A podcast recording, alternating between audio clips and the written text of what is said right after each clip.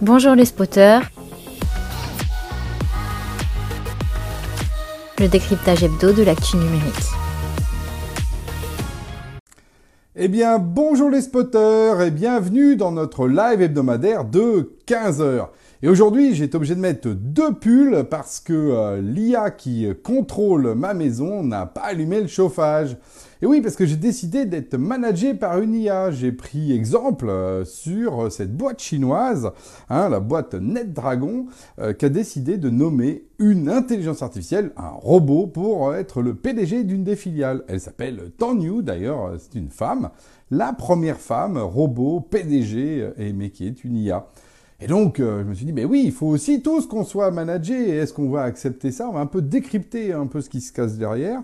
Euh, et c'est pas une blague, hein, parce que donc euh, cette boîte, la NetDragon Websoft, qui est effectivement un des leaders justement dans le domaine euh, des jeux vidéo en Chine, a décidé d'être un peu disruptif en, confiant ça, effectivement, sur une filiale, hein, à, un robot.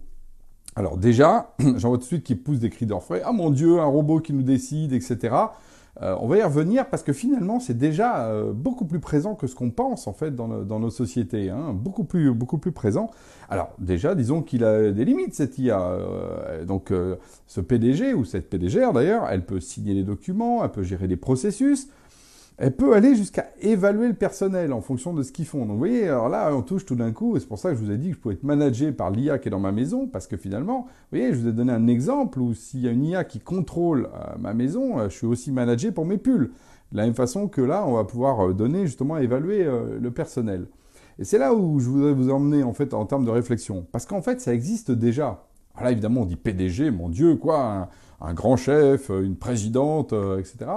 Mais ça existe déjà. Quand on a par exemple euh, des gens qui sont dans les centres de tri, ben, par exemple, c'est une IA qui distribue un petit peu déjà euh, pour trier les objets, alors que ce soit les tri recyclage ou les tri même de bagages.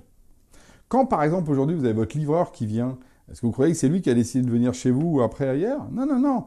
Il est aussi commandé par une IA, par de l'optimisation pour son process. Et ça peut se faire en temps réel il a mis 20 minutes de plus euh, en attendant je sais pas qui pour son colis, bring, on va le rerouter ailleurs. C'est peu lui qui décide là où il va aller, mais il est managé par une IA par rapport à son parcours. Et alors là, c'est marrant parce que tout le monde trouve ça normal. Donc en fait, le point clé, en fait, c'est derrière, c'est euh, la, question de la catégorie sociale et des représentations mentales qu'on a derrière ça. Et je voudrais juste revenir un petit peu sur, justement les évolutions du rapport à l'IA. Alors l'IA, évidemment, il y a toujours les grandes peurs. Euh, oui, alors euh, euh, ça va remplacer les humains, etc. Très bien, ça c'est une, grande peur. Puis d'autres n'y arriveront jamais.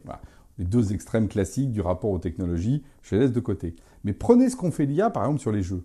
Bah, historiquement, au départ, l'IA ne savait que gagner au Morpion, par exemple. Voilà. Et gagner contre tous les enfants. le Morpion, dont on sait que c'est un jeu à somme nulle, hein, on ne peut pas gagner pour ceux qui se rappellent euh, d'un jeu qui, euh, enfin un film hein, d'ailleurs, hein, euh, qui était une histoire de, wargame, hein, je crois que c'est comme ça qu'il s'appelait, où justement l'IA apprenait qu'on ne peut pas gagner à tous les coups, en particulier pour une guerre nucléaire.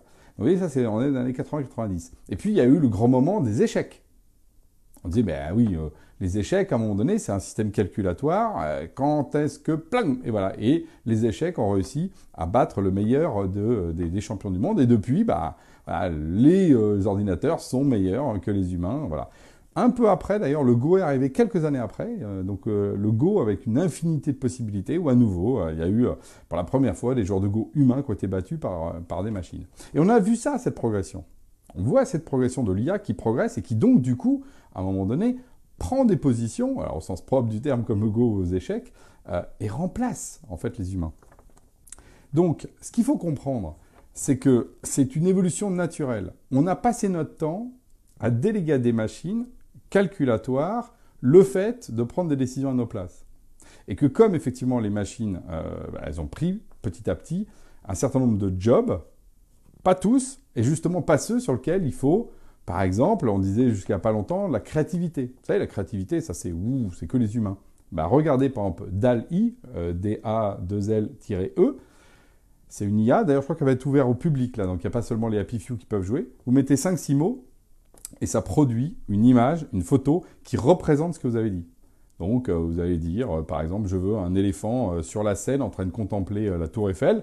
Euh, et hop, tout d'un coup, vous allez avoir une image euh, avec tous ces éléments qui vont être positionnés comme si c'était quelqu'un qui l'avait créé avec euh, un, outil logiciel ou une photo.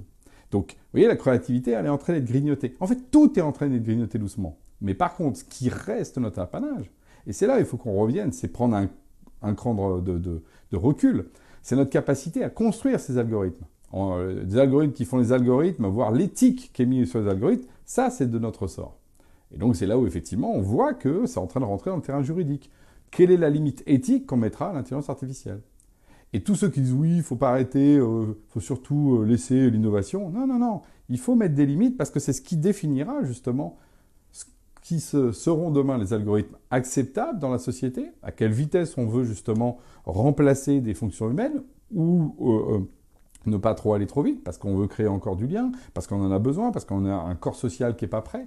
Donc effectivement, ça renvoie à des questions qui sont infiniment politiques. Et c'est intéressant comme le numérique, il est devenu tellement omniprésent et il est tellement fort dans sa proposition, par exemple, d'intelligence artificielle, qu'il percute, il percute tout simplement toutes les questions politiques et juridiques. Mais c'est normal, c'est normal. Il n'y a pas de puissance qui n'a pas en face de contre-puissance, en particulier dans notre terrain euh, humain euh, vis-à-vis de ces questions euh, juridiques et, éthiques. Donc, en tout cas, pour ceux qui poussent des cris d'orphée, ça fait déjà un moment qu'en fait les IA nous remplacent et nous managent, comme moi avec mes pulls hein, et la question de la température. Il faut l'accepter en partie parce que je pense que la question c'est de la coexistence. De la même façon qu'on aura une, question de coexistence davantage affirmée avec la nature, les animaux, le règne, justement, ce, qui, ce, qui, nous était étranger et qu'on a souvent un peu bafoué, bah, c'est pareil, il faut qu'on ait une coexistence avec les IA et dans lequel tout le monde doit effectivement trouver sa place. Donc c'est ça le sujet, et dans lequel aucun doit écraser l'autre. Aujourd'hui, on écrase un peu la nature, c'est normal que, vous savez, on projette souvent ce qu'on fait aux autres.